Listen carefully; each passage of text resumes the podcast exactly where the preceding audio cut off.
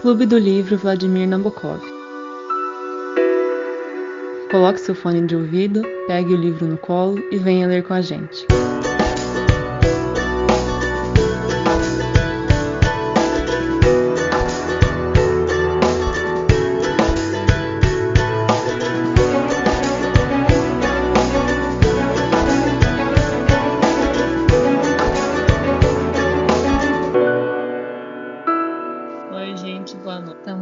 Para fazer a última discussão sobre o nome da Rosa. É a terceira introdução que a gente já faz. A gente vai falar sobre o pós-fácil, chama pós-escrito, sobre, digamos que uma introdução que em algumas edições está no começo e outras estão no final. É isso, né, Fer? Escrita por um outro autor, sem ser Humberto Eco. E vamos comentar sobre o livro para ver é, o que, que o, qual foi a interpretação do diretor do filme e para a gente relembrar um pouco da obra e entender quais foram as nuances que a gente não pegou direito durante a leitura. Quem quiser falar, começar falando pós-escrito. Alguém quer começar, por favor? Eu queria falar que esse pós-escrito eu lembrei e deslembrei umas 15, 15 vezes que eu não tenho. E acabou que eu não li o pós-escrito, eu só li a introdução, porque eu não tenho esse pós-escrito. Só lembrei agora de novo que existia. E esqueci de procurar. Olha, eu não sei se a minha edição é igual à de vocês, eu acho que não, no que diz respeito a esses textos extras, assim. Mas eu acho que esse texto do Humberto Eco tem nas duas edições. Uma coisa que ele confirmou, que eu tinha suspeita, é que o Jorge, né, ele usou esse nome com uma intenção. E era engraçado, porque toda vez que eu li o livro, ele falava do Jorge, eu pensava no Jorge Luiz Borges, né, que é o escritor argentino e tal. Porque o primeiro nome, né, dos dois era Jorge, e o Jorge Luiz Borges, ele fica cego, né, no final da vida dele ele vai ficar cego. E o Jorge é cego, né, o Jorge do livro do Nome da Rosa. Então toda vez que eu li o livro eu ficava com essa sensação, nossa, parece que ele tá falando do Jorge, parece que ele tá falando do Jorge do autor, do autor. Só que eu falava, ah, isso é assim, algo que eu tô fazendo uma intertextualidade tem nada a ver. É, eu só tô relacionando uma coisa que tá na minha concepção e que me traz esse, sei lá, esse estímulo, não sei. E aí no ele fala justamente isso, né? Você pega uma pessoa que chama Jorge, mais cegueira, mais biblioteca, não tem como pensar em outra pessoa que não o, o Jorge Luiz Borges. Talvez isso até tenha sido intencional, né? É... Acho que não, talvez não, foi intencional. Então achei muito interessante. É o fato, assim, tem muitos outros debates, é muito amplo esse pós-escrito. Eu sei que é só uma anedota, assim, que eu contei da minha cabeça, mas é que foi algo tão marcante para mim, quando eu tava lendo o livro. E aí quando eu li o pós-fácil foi uma experiência bacana de saber que realmente aquilo que eu estava sendo intuído a pensar era o que estava acontecendo. É, isso e outra coisa que eu queria comentar é que ele, eu até tinha procurado, eu falei assim, será? Mas ele fala, ele usa uma citação do Wittgenstein, né? Apesar ele ambientar o romance no século XIV, ele usa uma citação de um filósofo que é bem posterior a esse tempo. Então, ele usa essa técnica é, de citar algo anacrônico, né, de forma anacrônica, mas que em nenhum momento você percebe assim que ah, ele está falando de um assunto que é próprio ao século XX ou XIX ou é, ao XXI, não sei. Ele estava mesmo colocando referências mais é, novas, o texto não perdia o teor daquele ambiente medieval. Então é só um recurso que ele lança a mão para poder incrementar o texto, para trazer alguns, alguns debates, algumas curiosidades. Achei isso fantástico também. E é isso. Mas é o fato de a citação não tirar o caráter medieval e ao mesmo tempo trazer algo interessante para discussão. Foi isso, gente, que eu queria comentar do pós-escrito. Alô? É, eu queria comentar só que, assim, uma coisa que me chamou bastante atenção. Eu não sei se. Acho que não compensa em separar introdução e pós-escrito, porque eles têm basicamente o mesmo conteúdo, né? Eu acho. Um é o próprio autor olhando pro, pro romance alguns anos depois, e outro é uma outra visão olhando pro que o autor escreveu e pro pós-escrito do autor e destaca, ressaltando alguns pontos. Eu acho que eles são bem parecidos, é, mas o que me chamou bastante atenção o negócio está no finalzinho do pós-escrito. Tem outras coisas também, mas eu, só para conectar com o que a palestra falou, que da citação do Wittgenstein que tá fora de época, tá de certa forma anacrônica, que ele faz um comentário que assim, de todos os comentários que ele recebeu, é, falando que o, a citação estava anacrônica, estava atual demais, que um medievalista nunca falaria aquilo, ele diz que aquela, real, aquela citação realmente era de um medievalista, sabe? Então, é, os próprios críticos, os próprios leitores não conseguiram perceber o que é atual e o que é antigo, tirando pelas, talvez, as mais famosas, mais na cara. Mas eu achei isso muito interessante, que ele conseguiu esconder muito bem. É, e de resto, assim, acho que para falar, resumir um pouco o que eu tenho para falar, é que eu gostei muito de ver o pós-escrito, porque mostra como que é o processo criativo de um autor e o que é escrever um romance, sabe? Então, isso eu acho que ele fez dá para ser extrapolado para qualquer romance, não só um romance policial, não só um romance policial, entre aspas, histórico que ele criou. É, acho que só depois, no final, a gente poderia discutir a questão do nome, né? Porque que chama o nome da Rosa, que a gente chegou a comentar no último episódio, na última reunião, mas agora talvez a gente tenha um pouco mais de bagagem para comentar. Lucas, por favor. Então, eu só tinha a introdução no meu livro. Não tinha esse pós-escrito, mas o que você falou parece ser semelhante, né? É, a gente brincou bastante lá no grupo, né? Que você pegou o spoiler nessa introdução, mas eles avisam lá. Mas assim, eu não tenho nada de, de especial para destacar, não. Eu acho que ele faz muito mais uma análise da obra em si, né? Tem bastante spoiler. É, tal, deixa eu ver se eu marquei alguma coisa, mas acho que eu não marquei nada, não. É, e analisa assim o, o que aconteceu com os personagens, mas não tenho nada a destacar. Só um minuto. É, sobre isso, peraí. Eu marquei uma frase aqui, só pra... Depois você corta esse tempo que eu fiquei sem falar, tá? Vai cortar, cortado automaticamente. ah, não, não é, não é na introdução, não. Não marquei nada, não, então. Então depois faz uma edição muito boa aí sobre o que eu falei, tá? Mas assim, eu não tenho nada muito pra falar, não. Pode ser a Carol se ela tiver alguma coisa. Prefiro falar sobre o filme. Tem muitas críticas. Sim. A Carol, a Carol tem nada pra falar? Não, só ia falar que você ia ler, eu posso. Você sai do. Ah, sobre isso que você falou agora, que o Fernando já tinha destacado numa reunião, já que ele já tinha lido essa parte, e aí que a gente acabou lendo também agora, é, sobre aquele primeiro dia, né, que a gente tinha falado, nossa, chatíssimo, meu Deus, que linguagem, difícil de ler. E aí, voltando a destacar que o Humberto Eco fala, né, que tipo, ele colocou esse primeiro dia, muitas pessoas falaram para ele, ele, mudar, resumir. E ele falou que não, que esse primeiro dia era como se fosse um purgatório, quem passasse dele iria ter a obra na sua maior magnitude. Se não conseguisse passar, o livro não era para essa pessoa. E então eu achei essa parte legal, que ele esclarece, é que ele fala, né? né? Oi? Oi? É muito arrogante. É, mas eu achei legal. Porque realmente, tipo assim, depois desse primeiro dia o trem engrena, mas nossa, esse primeiro dia aí foi um porre. Eu, eu só queria falar uma coisinha, eu concordo com os meninos, eu acho que a leitura do primeiro dia é bem mais lenta, assim, é muito descritivo algumas coisas, né? Quando ele tá descrevendo a abadia, enfim. É... Apesar de ter um pouquinho de ação,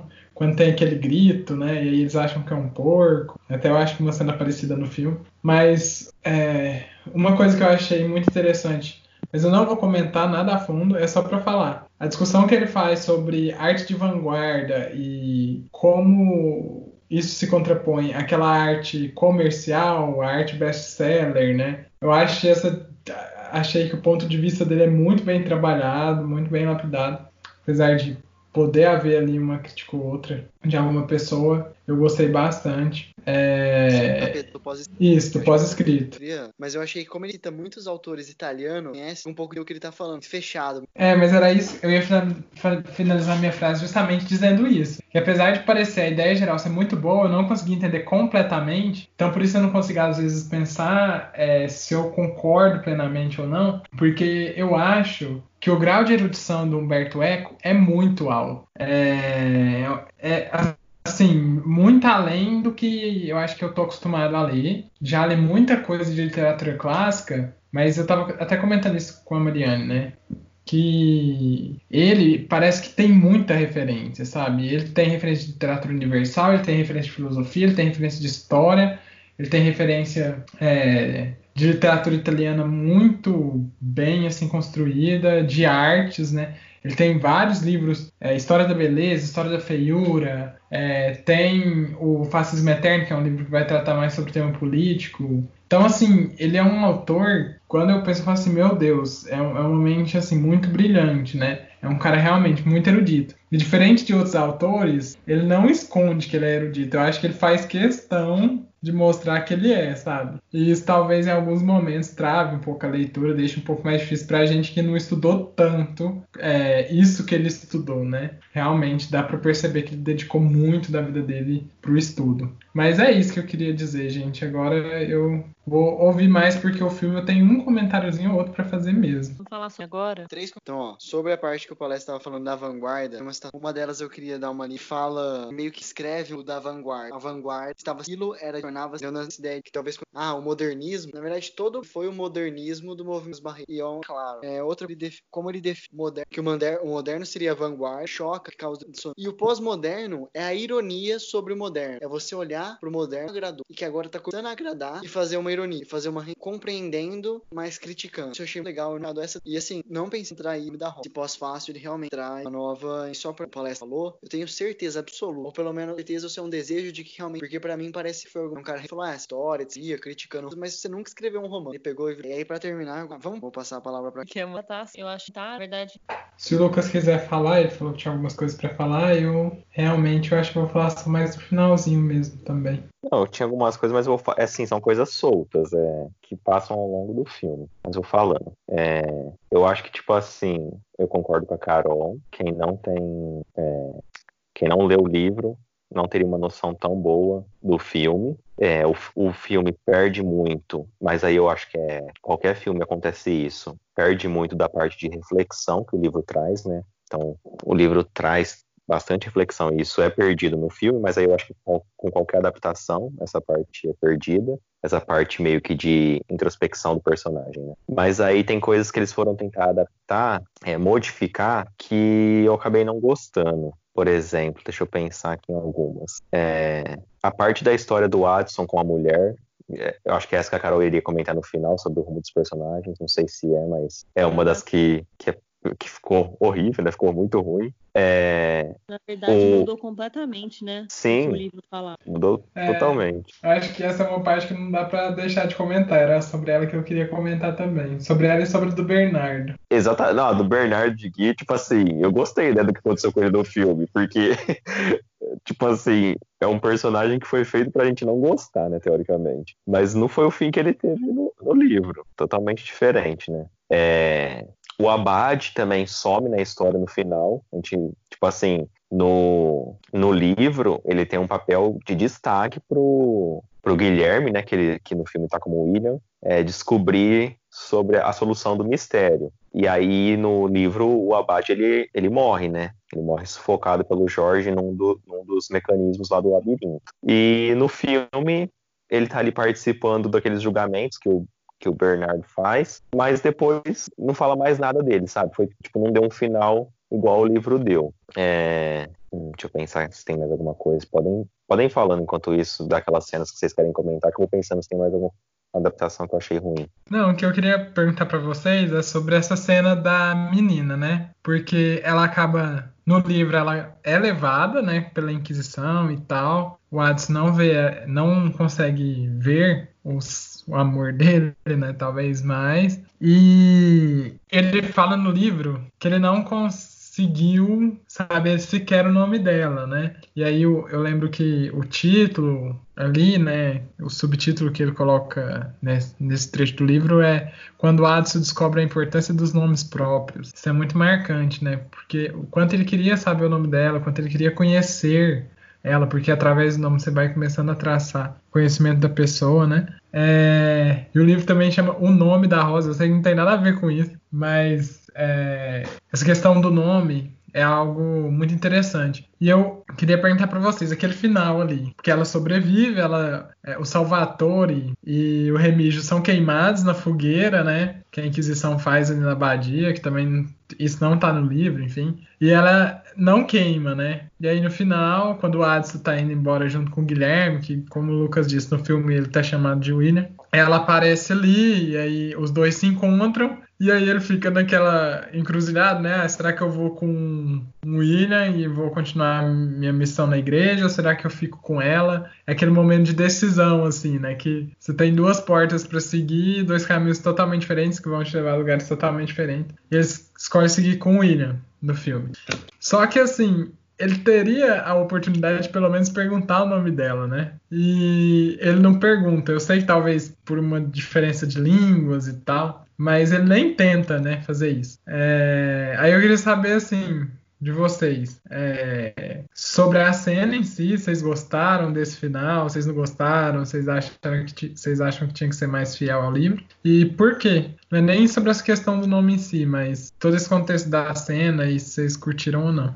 Porque mudou eles para ver onde Sim. eles no É. livro. Duas chaves, e desde Então, aquele Gente, Salvatore mas- lá, que que é aquilo? Eu nunca O imaginei pior- daquele jeito. É o Berengário, gente. Aquele branco, né? Berengário, o Salvador, o cara da primeira uma das foi também fechou isso do nome da rosa, o nome da moça, deixando aberto. E até que tiveram, assim, e até coisas tiveram. E aí tinha horas que você via que mudava a imagem ao mesmo, mas era tinha hora que Beck tinha uma coisa. No livro, apesar de ser cada, na maioria das vezes era um olha, desde que você sabia que tava ligação. Aí cada hora você ia sabendo mais e quando chegava, era um, mas que ele já foi introduzido aos poucos. E no filme era tipo assim, ah, a cada cinco minutos a gente coloca um novo e na hora que foi bola, eu achei que ficou mudança. É, e essa pode, não, pode terminar que eu falo depois, Fernando. Não, eu entendo que é uma escolha, te deixar mais palavras. E segundo, não perder. É que essa rapidez eu acho que atrapalha nos dois sentidos, tanto no sentido intro- in- introspectivo, né, que o Lucas tinha falado, porque como tá muito rápido, não dá tempo de dar essas pausas para reflexão, para pensamentos mais profundos e criar essas cenas é, um pouco mais introspectivas mesmo. E outra coisa é que com essa rapidez você perde um pouco do suspense, né? Não sei se vocês sentiram isso, mas eu, eu lembro que no livro eu ficava assim, nossa, quem é o assassino, quem é o assassino, quem é o assassino. No filme parece que as mortes foram acontecendo e parece que, tipo assim, não sei se é porque eu já sabia quem era, mas, sabe, não sei, eu acho, eu, eu não fiquei tão preso, assim, é, ao roteiro ali, sabe? Pare, e parece que eles quiseram, pra mim, na minha visão, eles quiseram muito apressar aquela parte da, de que eles descobrem o Finis África, né? Que eles, eu acho que eles nem citam isso, né? O nome. Sim. É, e assim, eles quiseram apressar demais, né? E de repente chega lá, o Jorge tá lá, mas o Jorge tava fazendo discurso, como que ele chegou tão rápido? É, Sabe? É, Eu, acho, eu achei essa parte muito contraditória. Não deu aquele suspense de descobrir realmente o que, que é o Finis África, qual que é o livro. Tipo, eles colocaram o livro como elemento acessório, sendo que o livro era um dos mais importantes. E aquele diálogo do Jorge com o Guilherme no final sobre É por que, que a poética é importante. É, não tem, cara. Eles podiam explorar aquele diálogo de uma maneira tão louca ali, né? Enfim. Sim. E, e ficou muito superficial, assim, essa parte. Mas eu É, toda entendo. aquela. Eu Pode senti falar. Toda aquela- inverteram a importância. Tipo assim, no livro, livro do Aristóteles e a moça é secundário. Aí no filme eles invertem. A moça é o principal e o livro é o secundário. É bem isso. Mudaram muito o foco. Toda aquela história da abadia, de como que o abade chegou, como que o Abone chegou ao poder, do Malaquias, aquela, aquela investigação sobre as assinaturas que o, que o Guilherme fez para descobrir. Nada disso é comentado. É, o- igual a palestra falou, o diálogo dele com o Jorge é suprimido. É, é suprimido e o Guilherme chega já sabendo que é o livro do Aristóteles. Não é nenhuma revelação para ele. Ele chega falando que ele, ah, você tá com o livro tal e tal. Então, tipo assim, é, outra coisa que também eu percebi é que deram muito mais protagonismo. Claro que o protagonismo no livro também é grande é dele, mas pro Guilherme e pouco pro Watson, sabe? Tipo, no, no, no, no livro, apesar de ser sem intenção, é, o autor dá alguns papéis pro Watson que faz com que a solução do enigma fica mais fácil pro Guilherme. E no filme isso acontece. Basicamente, tudo que é descoberto é pela mente brilhante do William, né? Que eles colocam lá. É, A única coisa que o Alex bom foi ter usado aquele pedaço de marcar o labirinto. Acontece no livro. é, no, no livro. Então, mas esse daí, esse daí eu tava pensando, mas é uma parte que eu acho que eu concordo com o filme, na verdade. Porque no livro eles saem no susto, fala. Fala que, tipo assim, eles correndo conseguem achar a saída. E aí no, no filme começa, faz um pouco mais de sentido isso, mas. Só não Mas faz sentido porque eles já estavam perdidos quando ele decide usar a língua. É, Exatamente. Eu não acho muito legal ficar comparando, tipo, ah, isso Uhum. tem um propósito. Eu entendo que algumas coisas e outras, mas o ponto é, suprimem coisas, explicam a história e acrescentam coisas que deixam ela mais confusa, mais nuance, não nuance, de pessoa não entender o que tá acontecendo. Então, por Uhum. exemplo, eu acho que a adição, então, da edição, Shelley, do Bernardo Allen, se eu fosse o diretor do filme, eu teria, eu teria feito o debate sobre a ter acontecido no escritório, com o Abad em algum momento, sabe? Não excluiria disso, mas eu mudaria o centro da discussão para o Guilherme como representante e o Abad da, da, da ordem. A visita dele ser por alguma coisa menor, para sei lá, ele tava levando um livro pra Abadia, qualquer motivo mais mundano. Eu acho que é uma é questão que no livro tem, tem abordado e no filme não como. O filme ia ter que ter três horas, é, não ter que ter acrescentado nada pra ter como pegar 100%. Então eu acho que foi uma escolha errada. Manter essa. Era uma parte que teria tornado mais teria tornado mais sentido a profundidade da obra. Sim, é igual você falou. É, algumas coisas realmente davam para ser cortadas, né? É, tem que ser cortadas. Não dá para fazer tudo ao pé da letra, assim, né? É igual o Lucas estava questionando, ah, não tem o negócio das assinaturas, não tem mais não sei o quê. Tipo, algumas coisas eu até entendo. Mas, por exemplo, o diálogo que ele tem com o Jorge, cara, isso para mim é um, é um ápice do livro, é o clímax do livro, né? O cara não pode. Eu, eu acho que tipo, tirar isso é uma heresia, assim, pra fazer uma comparação com a igreja, né? Na Idade Média. E eu, eu fiquei muito incomodado com eles. Pelo menos eu não lembro, mas eu não lembro de ter visto o Bencio lá, cara. Como que eles não colocam o Bencio, sabe? Que é um personagem que é bem marcante na obra e a relação do Remígio com os monges dulcinistas é apresentado muito rápido, assim, a pessoa que, é igual a Carol falou, não lê o livro, não consegue entender direito quem que é esse Dulcino, sabe? E, nossa, muito complicado. A morte do Severino, cara, é... o Malaquias vai lá, mata e sai do negócio, sabe?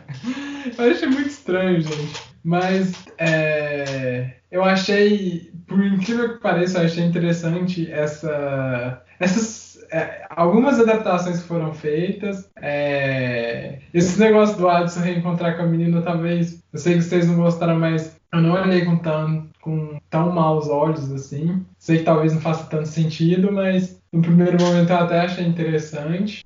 E é isso, assim, eu acho que realmente é, é adaptar um livro de quase, eu acho quase 600 páginas, não sei, é muito difícil para um filme que tem que durar aí suas duas horas, né? Então eu entendo a dificuldade, mas é igual o Fernando disse, eu acho que poderia ter sido enaltecido outros pontos, né? Igual o Lucas falou também, é, ter sido enaltecido outros, outros pontos em vez de alguns que poderiam ter sido suprimidos e assim ter ganhado um pouco mais de tempo fazer algo mais fácil de entender para quem nunca leu o livro. Em resumo, eu acho que as escolhas que eles fizeram para tornar mais palatável não ajudaram. É, mas se tiverem mais a falar sobre em si, a única encerrar falando, o livro é muito melhor e eu não falar isso, eu gosto mais de passar pra gente. Fala aí sua, adapta sua interpretação, Fernando. Eu já tinha Naldo, era fala que ele vai ter usar aquela abade. E pra mim era um pouco do que ele contou, oh, agora é história, só o nome, os nomes perduram no tempo. E aí Lucas no Carol deve ter parte, eco, que ele traz um pouco daquela, porque daquela citação, que é uma citação que ninguém sabe, e realmente o autor que, porque assim, posso até pegar, ele tá falando de Romulo e Remo, tá falando de coisas relacionadas à história romana. Só que aí ele termina falando de Rosa. E Rosa encaixa perfeitamente na, na, na rima, o hit, porque assim, a primeiro O, primeira se Rosa, o O é para encaixar na estrofe, no verso, tinha que ser breve. Se você colocasse Roma, o O é longo. Então assim, o Roma faz, assim, faz mais sentido, conceito, e o outro faz mais, a Rosa faz mais sintaticamente. Então não se sabe se foi um erro, alguma tradução, algum erro de alguém escreveu à mão e errou. E justamente por isso que ele colocou essa citação, para deixar em aberto. Então do o nome da Rosa é justamente por ser título que traz cados. Para mim é aquilo que eu falei. Eu acho que cada um pode ter o seu. E eu acho legal. E é por ser Roma faz mais rosa. É, eu também tinha pensado por esse sentido. Quando eu, eu li, eu acho que essa última frase não está traduzida, se eu não me engano, né? No, naquele bônus que tem do meu livro das traduções em latim, não sei. É, mas eu lembro que eu procurei, porque eu vi que tinha ali alguma relação com o título né, nessa última frase. E na hora eu também pensei isso, que os conceitos eles são universais, né? Eles, vamos colocar assim, não é que eles existem independentemente de nós, porque nós precisamos pensá-los, mas eles existem independentemente do mundo material. E no final a biblioteca se queima toda, né? Então é uma destruição material muito grande. É muita gente sai ali carregando alguns cofres, né, algumas riquezas. Eu acho que no filme isso é até representado, mas, mas as pessoas sabem que isso é algo material e que isso perecerá. Agora, aquilo que é o nome nome, aquilo que é universal, aquilo que está na mente, né?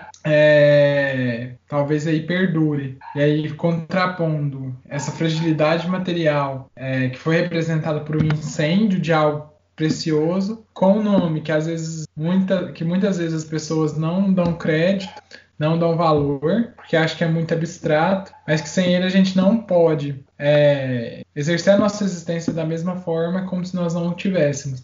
E talvez isso seja um diferencial para o Adson, né?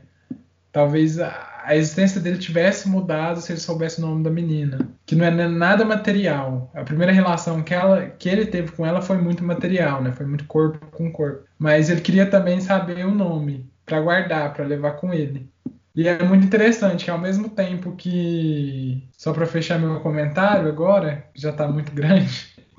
Mas ao mesmo tempo que o nome ele é universal e talvez perdure, a rosa é um paradoxo, porque a rosa ela morre rápido, né? É, eu entro nesse dilema sempre, ah, eu vou dar uma rosa para Mariane, mas aí vai morrer muito rápido e vai acabar, né? Então, o nome que tem que pode ser usado por várias pessoas ah, em vários momentos históricos, é, com várias visões e que tem uma existência desvinculada do mundo material e que perdura, e a rosa que é mais material, que é, talvez seja menos duradoura, que tem uma vida mais curta, né? E eu acho que tem a ver com isso, tanto é com que aquele debate dos nominalistas, dos, universita dos universalistas, Pedro Aber ah, meu Deus, hoje tá difícil. Abelardo. É, acho que pode ter a ver sim com a discussão do livro. Se o nome representa a coisa em si ou se o nome é só algo que vai significar algo e ele não existe em si mesmo. Enfim, eu acho que tem muito a ver com isso também. Mas é isso, gente. Anyone else? acho que não. Acho que vocês trataram bem. É, o Fernando no começo levantou a diferença que o livro e o filme traz para essa interpretação, né? Porque no filme parece que ele fecha a questão do título em torno da menina, porque ele fala a última frase, acho que do Watson é é, e eu nunca soube o nome dela. Aí fecha a tela preta o nome da Rosa. É, mas no livro fica essa interpretação em aberto. E eu que só li a introdução, no final da introdução ele fala sobre esse poema que o Fernando comentou. Mas vocês já é, destrincharam bem. Se a Carol não tiver mais nada a falar, acho que a gente pode encerrar. Harper Lee. Harper Lee. Tchau. Até mais. Tchau, tchau. Tchau.